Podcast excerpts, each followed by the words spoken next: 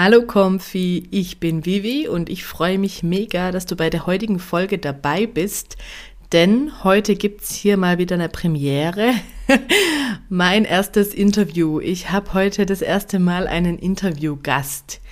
Und zwar die liebe Julia. Sie hat vor ein paar Jahren auch angefangen zu investieren, allerdings nicht in Aktien und ETFs, sondern in Immobilien. Sie ist Immobilieninvestorin und Vermieterin, ein Bereich, den ich sehr spannend und interessant finde und in dem ich mich noch nicht wirklich auskenne. Deswegen freue dich auf ein tolles, inspirierendes Gespräch. Hallo und so schön, dass du hier bist bei Comfy Girls Gemeinsam Reich, dem praxisnahen Finanzpodcast zur Erschaffung deines Wohlfühllebens. Gemeinsam gehen wir auf eine Finanz- und Wissensreise mit Themen, die ich aufgrund meiner eigenen Reise zu meinem Wohlfühlleben für wichtig erachte. Viel Spaß mit dieser Podcast-Folge.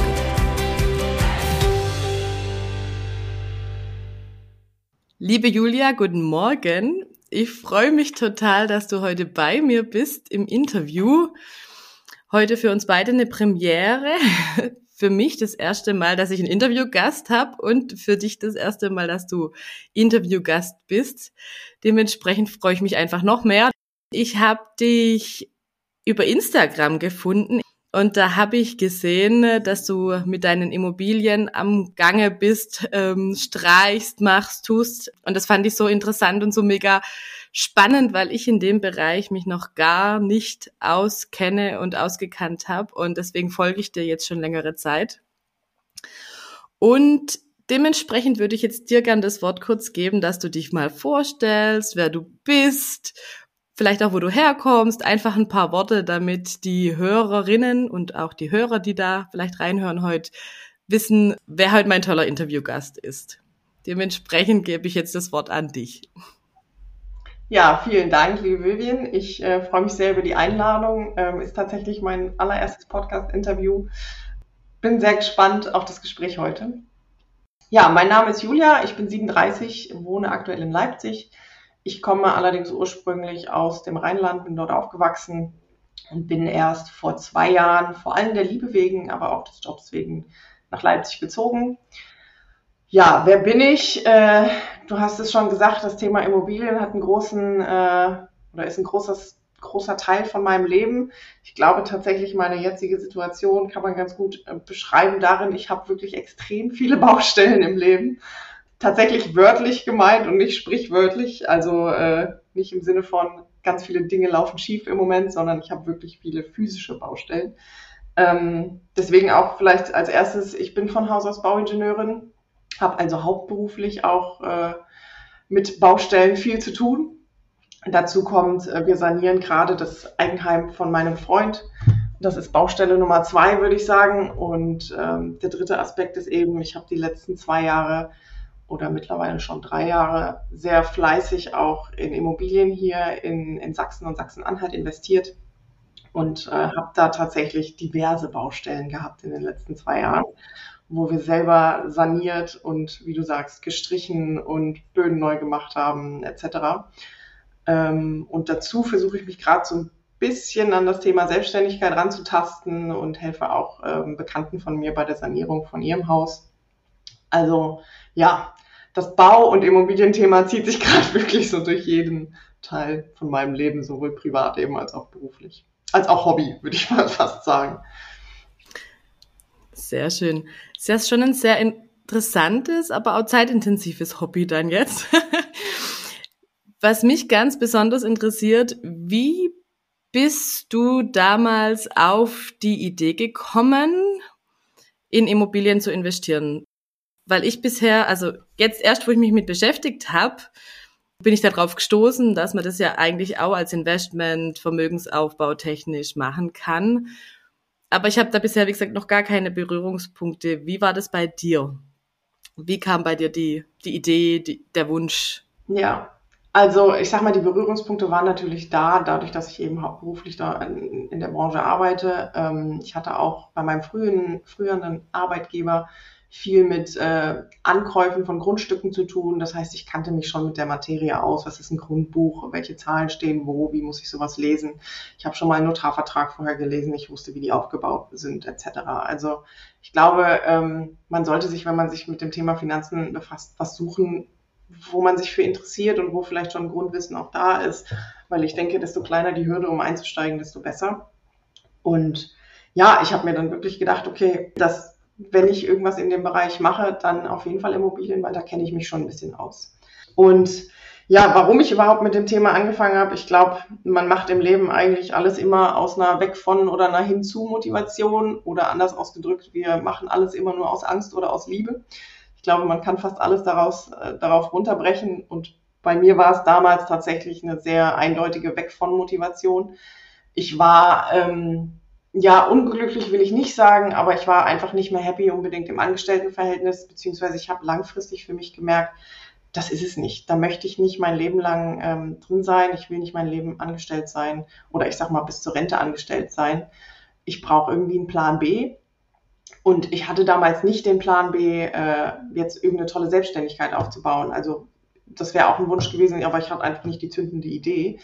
Und dann kam einfach irgendwann die Idee, Mensch, weißt du was? Irgendwie beschäftigst du dich mal mit dem Immobilienthema. Habe tatsächlich einfach ganz stumpf angefangen zu googeln. Und ich weiß auch noch, meine erste Google-Suche war und bin, darauf bin ich auch sehr schnell fündig geworden, wie kann ich in Immobilien investieren, ohne wahnsinnig viel Eigenkapital zu verbrennen. Und habe dann eine Methode gefunden, wie das geht und einfach losgelegt. Ich würde auch sagen, wirklich mit viel Naivität und mit einem sehr großen blinden Fleck ähm, ja, darüber, was ich alles noch nicht wusste. Aber ich glaube, ähm, Naivität und Nichtwissen hilft manchmal einfach ins Tun zu kommen und einfach in die Umsetzung zu kommen und sich nicht von, von Hürden oder von Ängsten äh, abhalten zu lassen. Ja, so war mein Start. Sehr schön, ja. Also das mit den Hürden und Ängsten, das glaube ich, verstehe ich. Ähm, aber ich finde es wirklich toll. Aber kannst du uns vielleicht ein bisschen teilhaben lassen, wie du das dann in der Praxis, also weil für mich ist es jetzt gar nicht so greifbar. Wenn ich jetzt anfangen wollte, wie hast du das denn gemacht, dass du dann wirklich losgelegt hast und dir die Infos gesammelt hast? Ja, also Dazu muss man sagen, eine Immobilie hatte ich schon gekauft. Ich war in 2018 habe ich schon eine Eigentumswohnung gekauft, wo ich dann auch selber drin gewohnt habe, einfach weil ich damals dachte, boah, ich sehe jetzt irgendwie nicht mehr ein, Miete zu zahlen, wenn ich quasi für den gleichen Preis auch, auch was eigenes haben kann. Das heißt, ich war diesen Prozess einmal schon mal durchgegangen und wusste, okay, wie ist der Ankaufsprozess und wie suche ich. Ähm, aber wie bin ich rangegangen? Also ganz einfach wirklich Immo-Scout. Ich habe am Anfang nichts anderes verwendet. Ich habe gedacht, nee, komm, konzentrierst dich auf die eine Plattform, äh, bevor du dich hier verrückt machst und noch bei eBay Kleinanzeigen und was es alles gibt suchst. Ähm, und habe Immobilien gesucht. Und ich sag mal, das Finanzielle äh, in der Immobilienbranche werden ja diverse Renditen dir immer um die Ohren geschmissen. Ich konnte überhaupt nichts mit anfangen, ob jetzt brutto Mietrendite, Netto-Mietrendite, Eigenkapitalrendite, das waren Zahlen, die haben mich alle mehr verwirrt, als dass sie mir wirklich irgendwie eine Aussage darüber gegeben hat, lohnt sich diese Immobilie für mich oder nicht.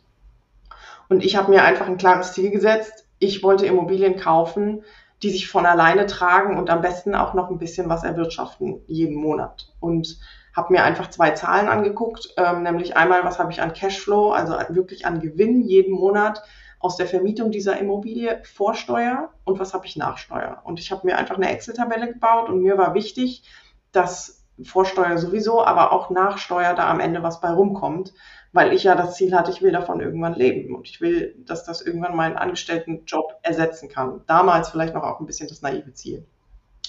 Aber ähm, man muss eben auch sagen, ich habe noch äh, Zinszeiten mitgenommen, die natürlich deutlich besser waren als jetzt. Ich glaube, ähm, wenn ich heute jemandem erzähle, ich habe noch, äh, du kannst eine Immobilie kaufen, wo du auch nach Steuer noch, weiß ich nicht, ein Hunderter im Monat Gewinn hast, der verdreht die Augen. Ähm, aber ja, zu der Zeit war das möglich und in Sachsen sowieso, weil die Immobilienpreise hier einfach noch anders sind als in NRW zum Beispiel. Ne? Das heißt aber, Kennzahlen oder so, da hast du dich gar nicht so drauf fokussiert, sondern du hast für dich eher eine Rechnung gemacht, okay, was habe ich an Kosten? Ja. Und was steht eben dahinter und bleibt unterm Strich nachher was hängen, beziehungsweise perspektivisch für die Zukunft wenn du eben darüber dein passives Einkommen dann eigentlich generieren möchtest. Genau. Weil, also das ist für mich aktuell das, was ich noch gar nicht so richtig greifen kann, wie ich jetzt wirklich anfangen würde. Was für Kosten quasi anfallen auch. Genau. Ja. Die Angst, dann nicht auf die Nase zu fallen, weil ich, ja, wie du sagst, mit den ganzen Renditen oder was man da so liest, das ist schon ein bisschen überfordernd. Ja. Und man will ja auch nachher nicht irgendwie sich über den Tisch ziehen lassen, natürlich. Total. Aber es ist eigentlich nicht so komplex, was da anfällt. Man muss sich ein bisschen mit steuerlichen Themen auseinandersetzen. Aber ich glaube, wenn, wenn man da mal ein Gespräch mit einem Steuerberater führt, der einem sagt, okay, hey, das kannst du steuerlich noch abziehen. Ähm, und am Ende ist das und das deine versteuer zu versteuernde Mieteinnahme, es ist wirklich eigentlich eine simple Rechnung, die man, die jeder sich in Excel bauen kann. Also es ist wirklich nichts Kompliziertes. Aber natürlich auch ich, ich habe am Anfang Sachen vergessen. Ne? Ich hatte natürlich nicht auf dem Schirm, dass ich Messi-Wohnungen mhm. haben werde, die ich teuer sanieren muss. Ich hatte nicht auf dem Schirm, dass ich Mietausfälle habe. Ähm, ich glaube, wenn ich heute nochmal äh, so eine Excel bauen würde, würde ich da noch ein bisschen mehr Puffer in die ein oder andere Sache reinbauen, um sowas abzufangen. Und ich glaube auch, das Wichtigste ist wirklich, wenn du Immobilien kaufst, ähm, natürlich auch immer abhängig von der Lage und was für eine Immobilie du kaufst. Also man sollte Rücklagen haben. Ne? Das ist einfach so, es kann immer mal was mhm. anfallen. Und auch eine Immobilie, die sich noch so toll rechnet, wenn du einen Mieter hast, der dir einfach wie Sau hinterlässt, dann sitzt du da. Ja, also es ist leider so, dass, oder leider in Anführungsstrichen, dass das deutsche Mietrecht ist nun mal so, dass man als Vermieter da meistens den kürzeren zieht ähm, und auf den Kosten sitzen bleibt und das muss man abfangen können. Hast du da für dich irgendwie einen Prozentsatz oder so festgelegt von der Miete oder wie, wie, machst du das für dich oder hast du einfach gesagt, du möchtest grundsätzlich, ich weiß nicht, wie viele Wohnungen hast du jetzt aktuell nochmal? Äh, ein bisschen über 30. Ja, also, ich finde es mega. Hut ab, ey. Also ich ja. könnte glaub nicht mehr schlafen. Ja. ja, auch die Phase hatte ich durch. Klar, die Marktlage aktuell ist jetzt eine andere, aber trotzdem, also es ist ja trotzdem, also sehr mutig, ein sehr mutiges Beispiel, würde ich sagen. Ähm, genau, aber wie hast du für dich das jetzt geregelt, was du da jetzt an Rücklagen dann in dem Fall für dich zur Seite schaffst? Also sagst du, man braucht irgendwie, oder du legst von der Miete dann immer einen bestimmten Prozentsatz weg, oder wie würdest du das jetzt für dich, also ja, ja, definieren. Nee, ich glaube, einen Prozentsatz kann ich da gar nicht angeben. Ähm, das muss jeder irgendwie für sich sagen. Ich glaube, wenn, wenn, ja, also das ist ganz schwer, da eine Zahl anzugeben. Ähm, das ist am Ende ein Bauchgefühl. Also weiß ich nicht. Ich glaube, wenn ich eine Wohnung hätte, würde ich mich vielleicht wohl damit fühlen, wenn ich 5000 Euro auf der hohen Kante für diese Wohnung habe, falls mal was ist. Ja. Desto mehr Wohnungen es werden, natürlich, desto mehr brauchst du auf der hohen Kante, aber du brauchst pro Wohnung natürlich weniger, weil sich das Risiko verteilt. Ähm, weil zum Beispiel auch jetzt, mhm. ich habe eine Wohnung, die komplett leer steht, weil da ein Messi drin gewohnt hat. Die ganze Wohnung riecht nach Urin, ganz schlimm. Die saniere ich irgendwann mal nächstes Jahr, wenn ich wirklich Zeit und Muße habe oder übernächstes. Und die anderen Wohnungen erwirtschaften aber so viel, dass sie einfach diesen Mietausfall prima abfangen. Ja. Und deswegen, desto mehr Wohnungen du hast, desto mehr verteilt sich das Risiko und desto weniger pro Wohnung musst du irgendwie auf der hohen Kante haben. Aber wie viel da genau, ich glaube, das muss jeder für sich selber entscheiden, womit er sich wohlfühlt. Mhm. Da gibt es keinen kein okay. Prozentsatz, den man allgemein angeben kann. Und wenn du dann aber für dich jetzt durchkalkuliert hast, also klar, wenn natürlich schon monatlich was dann hängen bleibt, ist, ist ja super, aber perspektivisch auch teilweise gerechnet, was für einen Zeithorizont setzt man denn dann da an? Was sagst du für dich zum Beispiel? Ab wann sollte dann wirklich da auch was an passivem Einkommen für dich rauskommen? Ja, also tatsächlich meine Wohnungen alle ab Tag eins hätten die passives Einkommen erwirtschaftet, wenn nicht Dinge dazwischen gekommen wären. Ja. also deswegen, ich habe wirklich in den letzten zwei Jahren einiges durchlitten. Ich, ich hatte in den letzten zwei Jahren fünf Messi-Mieter und eben auch fünf Mieter, die keine Miete gezahlt haben über einen längeren Zeitraum.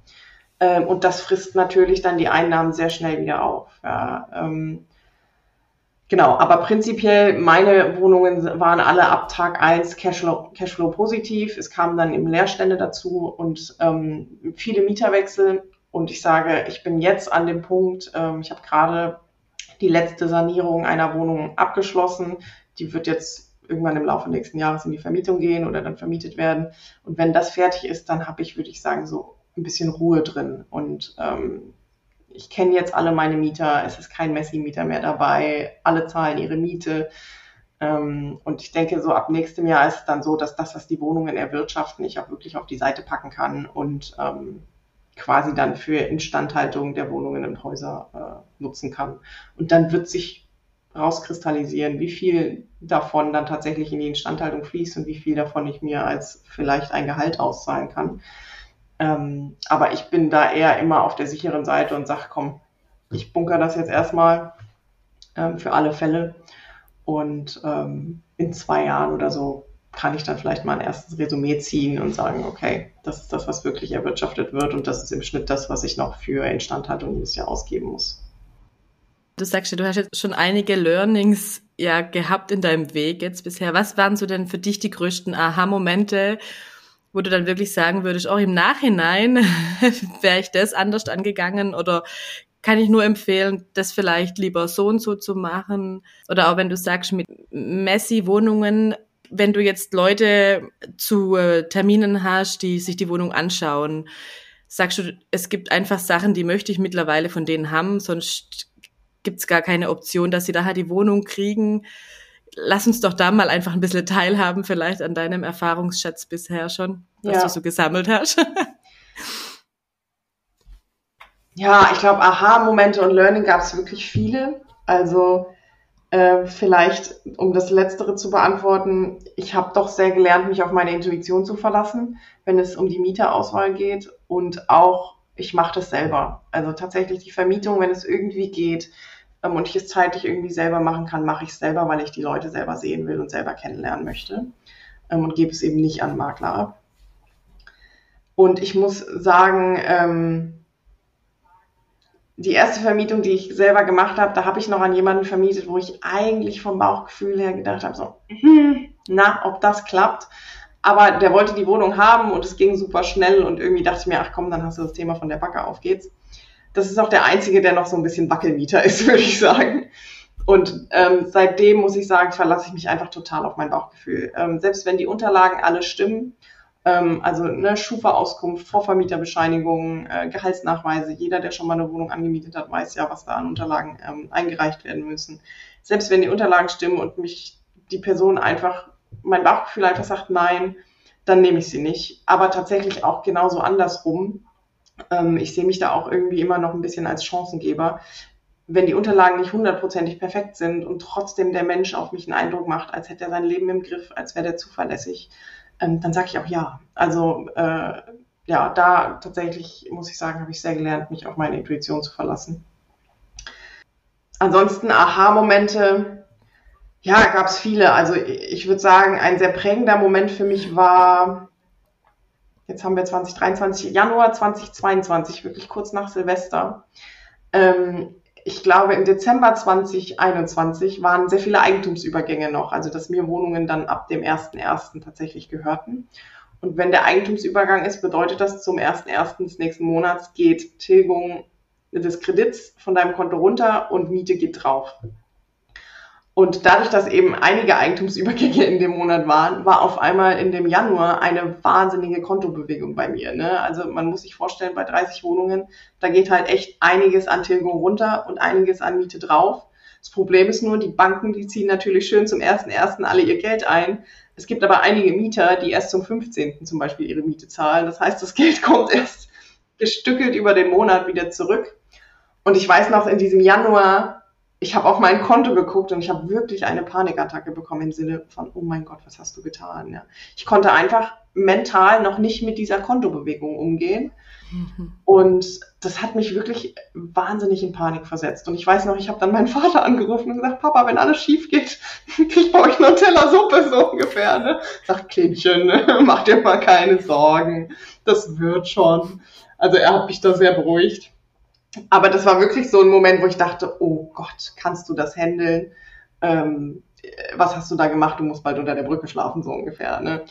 Ähm, total irrational. Aber das, das, ja, das war so ein Moment, wo ich im Nachhinein gemerkt habe, ich war einfach wirklich in einer einfach krassen Lernphase.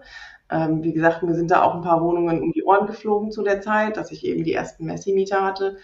Ähm, das war einfach, echt eine ganze Menge. Ich hatte dann so einen ähnlichen Moment nochmal im Sommer letzten Jahres, ähm, wo auch nochmal dann eine Messi-Wohnung aufgekommen ist, aber seitdem muss ich sagen, bin ich jetzt an dem Punkt so, egal was kommt, ah ja, bin there, done that. ich warte immer noch auf die nächste Katastrophe so. Also irgendwann ist man drauf eingestellt. ja.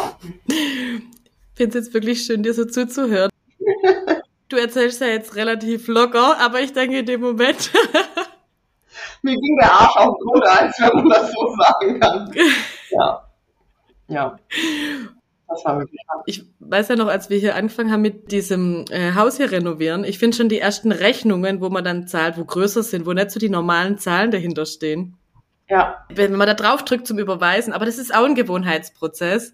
Total. Und ich denke, ja, so ist halt dann auch mit dem ganzen System, was dahinter hängt, das ist, ja, das ist auch wieder dieses Lernen. Man braucht einfach die Lernphasen und man muss sich das dann einfach auch zutrauen und erlauben. Aber in dem Moment ja. ist es halt schon, ja, da kommen dann die Ängste hoch. Voll. Und das sind Sachen, da bereitet sich halt auch keiner drauf vor, weil der Kaufprozess von Wohnungen, der streckt sich ja über einen relativ langen Zeitraum. Das kann mal gut sechs Monate dauern, bis du, ne, du, von, du hast dir eine Wohnung auf, ausgesucht und dann bist du wirklich Eigentümer. Und deswegen auch, ich habe ja in zwei Jahren diese 30 Wohnungen gekauft. Das heißt, ich habe viele Wohnungen gekauft und wusste noch gar nicht, wie es überhaupt ist, dann auch Eigentümer zu sein. Und dann hast du die Sachen gekauft und dann kommt auf einmal das große Erwachen oh, es gibt Mieter, die ihre Miete nicht zahlen. Hm. Blöd, was mache ich denn jetzt? So, und auf diese ganzen Situationen hat mich niemand vorbereitet. Und deswegen, ich bin da wirklich, ja, wie, ohne, ohne irgendein Wissen reingeschlittert. Und äh, habe dann doch im Nachhinein feststellen müssen, wie naiv ich an die Sache rangegangen bin. Ja. Und dass ich dachte, ja, alle Menschen sind so wie ich, alle Menschen zahlen ihre Miete und putzen ihre Wohnung noch, bevor sie sie verlassen. Ja, das tatsächlich. ist leider nicht so. Ist aber auch ein großes Learning. Ähm, also auch da, ich muss sagen, ich, ich glaube schon, dass ich ein großer Menschenfreund bin und auch wenn natürlich Messi-Mieter mich am Anfang doch sehr geärgert haben, ich muss sagen, ähm, es ist schon auch traurig zu sehen, dass es eben doch viele, viele Menschen gibt, die ihre Miete nicht mehr zahlen können, wenn ein Gehalt ausbleibt. Die einfach wirklich überhaupt keine Rücklagen haben und sofort in, in, ja, in so eine Bredouille kommen, ihre Miete nicht mehr zahlen zu können, sobald sie kein Gehalt mehr haben. Und wir reden nicht von Mieten von 1500 Euro bei mir, sondern das sind irgendwie 400 Euro Mieten. Ja. Und das muss ich sagen, finde ich mhm. schon wirklich erschreckend. Ähm, und ich muss auch sagen, alle Mieter, die jetzt wirklich eine Messi-Wohnung hinterlassen haben, die haben das alle nicht aus böser Absicht gemacht, sondern das waren Menschen, die einfach wirklich den, den Boden unter den Füßen verloren haben. Es war einer dabei, der war drogenabhängig. Es war einer dabei, der war wirklich schwer alkoholabhängig. Wir haben über 400 äh, Schnapsflaschen aus dieser Wohnung rausgeholt. Ähm, es war eine Frau dabei, die ist misshandelt worden. Also es sind wirklich immer tragische Lebensgeschichten eigentlich, die dahinter stehen. Das muss man auch sehen. Ähm, ja, also ich glaube, die wenigsten Menschen machen es wirklich böswillig. Soll es auch geben, aber es ist mir zumindest noch nicht, äh, noch nicht untergekommen. Mhm. Ja, die Schicksalsschläge. Klar, einerseits versteht man es dann schon, aber andererseits bist du dann ja in der Vermietersituation und brauchst ja auch deine Einnahmen. Woher weißt du jetzt zum Beispiel von deinem Job her, wie du dich dann verhalten musst, wie, wie du das machst mit Abmahnungen vielleicht oder wie du die Leute dann nachher wirklich aus der Wohnung rauskriegst, weil das ist ja auch kein so einfacher Prozess. Weißt du das zum Beispiel einfach alles schon aus deinem Daily Business oder wie eignest du dir da das Wissen an? Nee, also das ist auch einfach wirklich Google. Google, dann, ähm, ich bin hier in, in, in Leipzig auch in so einer Immobilieninvestoren-WhatsApp-Gruppe, da kann man sich auch immer mal Rat holen, ähm, wenn man so eine Situation hat ja, und am Ende wirklich habe ich mir aber vieles einfach selber angeeignet, um, um zu wissen, wie ist da der Prozess. Und es ist leider auch ein lang, langer Prozess, vor allen Dingen, wenn jemand nicht freiwillig auszieht. Ich hatte das Glück, dass alle dann doch freiwillig irgendwie relativ schnell ausgezogen sind. Ähm, aber wenn man jemanden wirklich rausklagen muss, das dauert. Und ähm, ja, auch für gewisse Personengruppen, also gerade wenn es zum Beispiel eine alleinerziehende Mutter mit Kindern ist, da hat man schlechte Karten, dass man die überhaupt rauskriegt. Ja. Also da, also es klingt jetzt so hart, ja, aber es ist nun mal so, ähm, auch als, als Vermieter, wir machen das nicht zum Spaß. Wir, unser, unser Leben ist davon abhängig. Und ja, es ist natürlich tragisch, wenn eine alleinerziehende Mutter mit Kindern ihre Miete nicht mehr bezahlen kann. Aber wenn das über Jahre geht, wir sind nicht für die Leben anderer Menschen verantwortlich. Irgendwann muss, muss jeder sein Leben selber in den Griff kriegen, ja. Also ich weiß, mit dem ersten äh, Messi-Mieter habe ich alles falsch gemacht, weil äh, das mich auch emotional einfach sehr mitgenommen hat, das erste Mal. Also da, da habe ich wirklich, wir haben uns per WhatsApp die bösesten Nachrichten hin und her geschickt, so ungefähr. Und da habe ich relativ schnell gemerkt, okay, da kommst du nicht weiter. Und heute, egal wie schlimm mir jemand eine Wohnung hinterlässt, ich, ich versuche immer respektvoll mit den Menschen trotzdem noch umzugehen, auch wenn ich mir denke, wie, wie kann man, ja, ähm, weil am Ende, ich bin davon auch abhängig, dass derjenige auszieht, ich bin davon abhängig, dass derjenige irgendwie ein Bedürfnis hat, seine Schulden noch zu begleichen. Und wie gesagt, ähm, meine Messimieter, die haben das alle nicht mit Absicht gemacht. Ja. Und am Ende gucke ich mir immer an und denke mir, mein Gott, die andere Person würde wahrscheinlich alles dafür geben, das Leben mit dir tauschen zu können, weil sie so den Boden unter den Füßen verloren hat dass ich auch sage, ähm, ich habe da überhaupt keinen Groll mehr gegen diese Menschen, ja, weil es ist blöd und es kostet mich Geld, aber äh, am Ende hilft es nichts, wenn, wenn man dann irgendwie anfängt, respektlos miteinander umzugehen. Es bringt einfach nichts. Und ich versuche immer in dem Lösungsfindungsmodus zu bleiben. Ja. Aber auch das war ein Lernprozess. das glaube ich. Ja, weil, also ich glaube, grundsätzlich ist ja das schon das, was einen ein bisschen abschreckt, auch wirklich dann vielleicht in das Thema Vermieter-Dasein wirklich einzusteigen. Immer die Angst, okay, was mache ich nachher, wenn ich dann Mieter drin habe, den ich aus welchen Gründen auch immer eigentlich wieder loswerden möchte und das vielleicht dann nicht geht und die Einnahmen wegfallen. Aber ich glaube, unterm Strich, die Wahrscheinlichkeit, dass es eintritt, ist ja eigentlich gar nicht so hoch. Also wenn ich vorher schon Vorkehrungen treffe, mich da schlau mache, den Prozess richtig angehe, dann kann ich da ja schon viel Potenzial dafür eigentlich rausnehmen. Ja. Ein gewisses Risiko bleibt immer, ja. Aber wie du aussagst, du hast jetzt viele Wohnungen und es ist ja nicht überall ein Messi drin. Aber ich denke, das ist schon so die Angst, die da einfach bleibt, ja, weil dann nachher ja auch die eigene Existenz, sage ich mal, ein Stück weit dranhängt.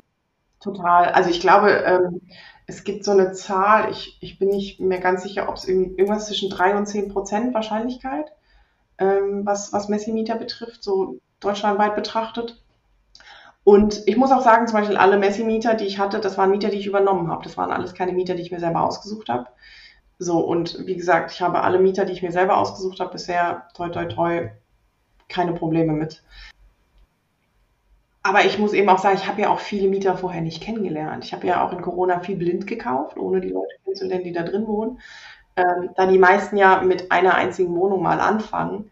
Mein Gott, guckt euch die Leute an, die da drin wohnen. Ja? Also ihr seht ja schon bei einer Besichtigung, wie sieht die Wohnung aus, ähm, was für Menschen sind es, wie, wie, wie offen unterhalten die sich mit mir.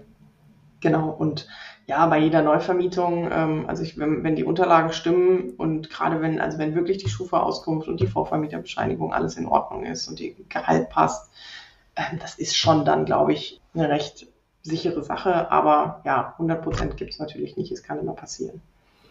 Und ähm, weil einfach sich ja auch die Lebenssituation von Menschen ändern. Also ne, ich habe, wie gesagt, eine Mieterin, die war verheiratet, der Mann, irgendwann haben die sich getrennt, der Mann ist ausgezogen die hat einen neuen Lebenspartner gehabt und äh, da war wohl irgendwas mit äh, Misshandlung oder sage ich mal körperlicher Gewalt im Spiel und die hat einfach einen Boden unter den Füßen verloren und dann passiert sowas. Ja, aber äh, ja, da ist ja keiner von uns vorgefeilt, also es kann jeden treffen auch. Ähm, und ich glaube auch in solchen Situationen, ja, man, ich glaube, wenn man irgendwo ein bisschen Mitgefühl den Menschen gegenüber zeigt, kommt man immer noch am weitesten. Und eben versucht, gemeinsam eine Lösung zu finden, Raten zu zahlen, ähm, wie auch immer. Aber ähm, eben auch da, man muss immer die, Wa die Waage halten zwischen Lösung finden und sich aber auch nicht auf der Nase rumtanzen lassen. So. Ja. Ja. Das ist die Kunst. und ein Lernprozess, gell? wie du sagst, du lernst da ja auch dann dazu. Ja. Sehr schön. Absolut. Für mich war ja bisher eher das Aktienthema dann das, was für mich einfach den einfacheren Zugang gegeben hat. Aber mit Diversifikation ja. macht es irgendwann dann vielleicht auch schon Sinn, in den Bereich reinzugehen. Wenn du jetzt jemandem ja. ein paar Tipps mit auf den Weg geben könntest, der neu in das Thema vielleicht einsteigen möchte, was würdest du aus deiner Sicht jetzt so als die Haupttipps oder Tricks oder vielleicht auch steuerbetrachtende Themen mit auf den Weg geben? Ja, Also ich glaube heutzutage, ähm, wenn man wirklich der totale Laie ist und mit dem Thema noch nie Berührungspunkte hatte, würde ich sagen, such dir jemanden, der, der, dich, der dich unterstützt, der, der das Thema kennt, ähm, der weiß, worauf man achten muss und dann lass dich da begleiten. Und da gibt es wirklich tolle Angebote mittlerweile auch. Ähm, gerade auch für Frauen. Also ich zum Beispiel, ich weiß genau, das Thema Aktien und ETFs ist das, was ich mal angehen will, eben auch um, um weiter zu diversifizieren ich werde mir da auch Hilfe holen, weil ich habe davon einfach überhaupt keine Ahnung.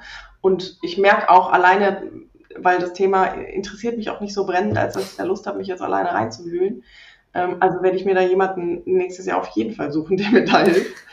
Und so würde ich es bei Immobilien auch machen. Ähm, also es gibt da wirklich auch bei Instagram mittlerweile auch tolle Frauen, die da super Mentoring-Programme anbieten, die da Schritt für Schritt durchführen. Ähm, das wäre für mich immer die einfachste Version, weil so geht es auch am schnellsten und am sichersten. Ja, du hast immer einen Ansprechpartner, den du fragen kannst, wenn du unsicher bist. Ähm, und der dir sagt, jo, das ist eine gute Sache, das ist ein gutes Objekt, go for it. Oder dir sagt, nee, lass dann lieber die Finger von. Ansonsten, wenn man es alleine angehen will, auch da, ich glaube, ne, such dir jemanden, der bei der Besichtigung mit dabei ist, der so eine Immobilie auch vom Fach beurteilen kann. Weil es ist einfach, es sind einfach viele Sachen, die da zusammenkommen und viele verschiedene Expertisen, mhm. die man braucht. Ähm, und wenn man keine davon selber mitbringt, ich glaube, dann ähm, ja, kann es schon auch äh, eine Herausforderung sein und eine Überforderung auch. Mhm. Und ähm, gerade auch noch mal kurz auf das Thema steuerliche Sicht. Also bei Immobilien, die man vermietet, da hat man ja wirklich viel mehr Möglichkeiten wie jetzt beim Eigenheim. Da kann man ja eigentlich nahezu gar nichts absetzen. Ähm, wie machst du das, das Thema? Machst du da ja. viel selber einfach oder hast du dir da wirklich jetzt ähm, Rat gesucht beim Steuerberater oder wie machst du das Thema für dich? Ja, ähm, ich habe eine Steuerberaterin seit diesem Jahr. Äh, letztes Jahr habe ich es noch selber gemacht, aber jetzt dieses Jahr habe ich gedacht, nee, komm, du musst da mal jemanden mit drüber gucken lassen oder dass du zumindest jemanden hast, den du fragen kannst. Und ähm, genau, ich habe da jetzt seit diesem Jahr eine Steuerberaterin, die mich unterstützt, aber ich mache sie trotzdem, die, die Steuererklärung mache ich komplett selber. Okay, sehr schön. cool. Ja. cool. Ja. Weil das ist ja dann genau. schon ein bisschen was, wenn da. also ich mache sowas auch gerne, ne? Also viele verstehen das, glaub nicht, aber ich mache unsere ja. auch immer selber. Weil man lernt da auch immer so ja. viel Neues. Ja, ja, und ich mag auch Zahlen. Ich schiebe auch gern Zahlen hin und her. Das ist einfach, mir macht das Spaß. Also auch diese Excel zu bauen, irgendwie sich was zu berechnen ich mache sowas gern. Und, aber ich weiß, es gibt ganz viele, die das überhaupt nicht gerne mögen. Ne? Und dann denke ich mir, naja gut, wenn, wenn du es eh schon nicht gerne machst, dann hol dir Hilfe. Hört sich so ein bisschen an, als hätten wir ähnliche Glaubenssätze in dem Bereich zumindest. Ähm, nur andere Ausrichtungen. Du eher Immobilien, ich jetzt eher Aktienbereich, aber unterm Strich, ja. ja. Ja, sehr cool. Gibt's aus deiner Sicht irgendwie Literatur oder irgendwas, wo du jetzt drüber gestolpert bist, wo du jetzt sagen würdest, das finde ich für den Anfang oder so mal ganz gut? Gab's da irgendwas, was du noch so empfehlen kannst? Hm. Also ich habe es selber nicht gelesen, aber ich folge ihr auf Instagram, die Doro Metasch von 26 Home. Die hat ein Buch geschrieben, wirklich für Einsteiger, die erst ihre erste äh, Immobilie kaufen wollen. Unlock It. Okay.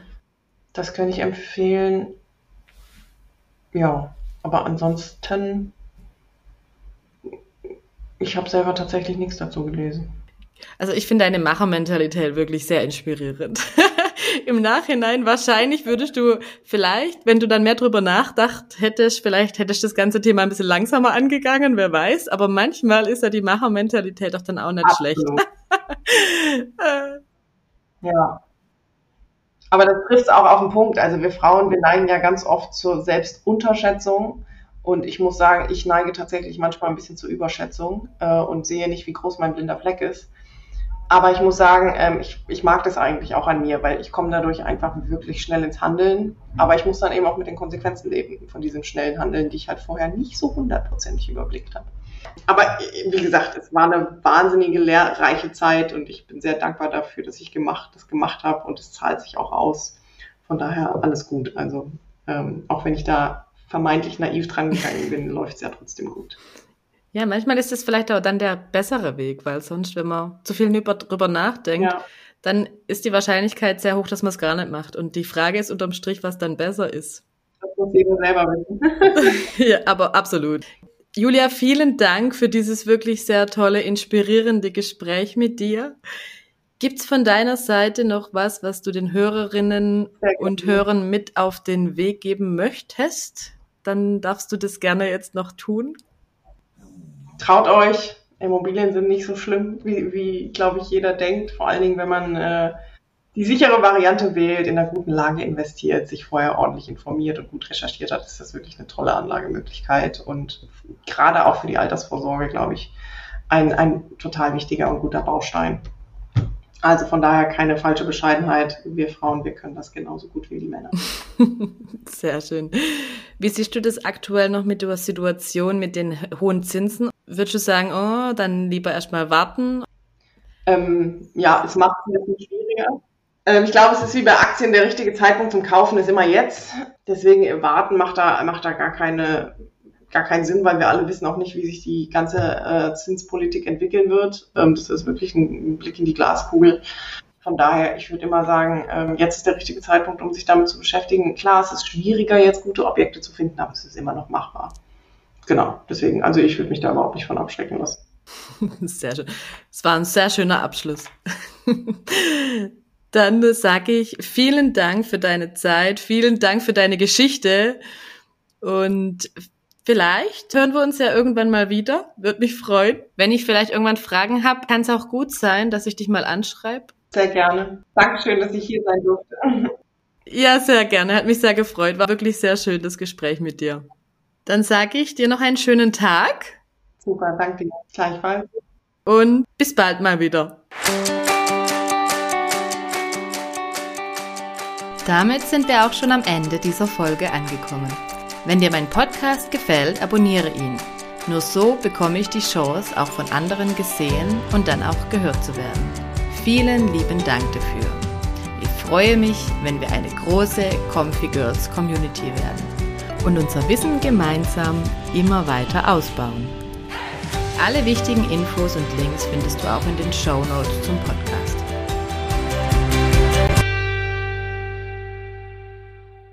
So, meine Liebe, das war die heutige Interviewfolge. Ich freue mich, wenn du beim Zuhören genauso viel Spaß hattest wie ich während des Interviews. Alle Infos zu Julia findest du in den Show Notes.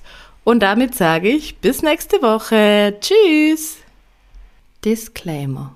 Die im Podcast besprochenen Themen und zur Verfügung gestellten Informationen dienen allein der Bildung und der Unterhaltung. Sie stellen keine Anlageberatung dar.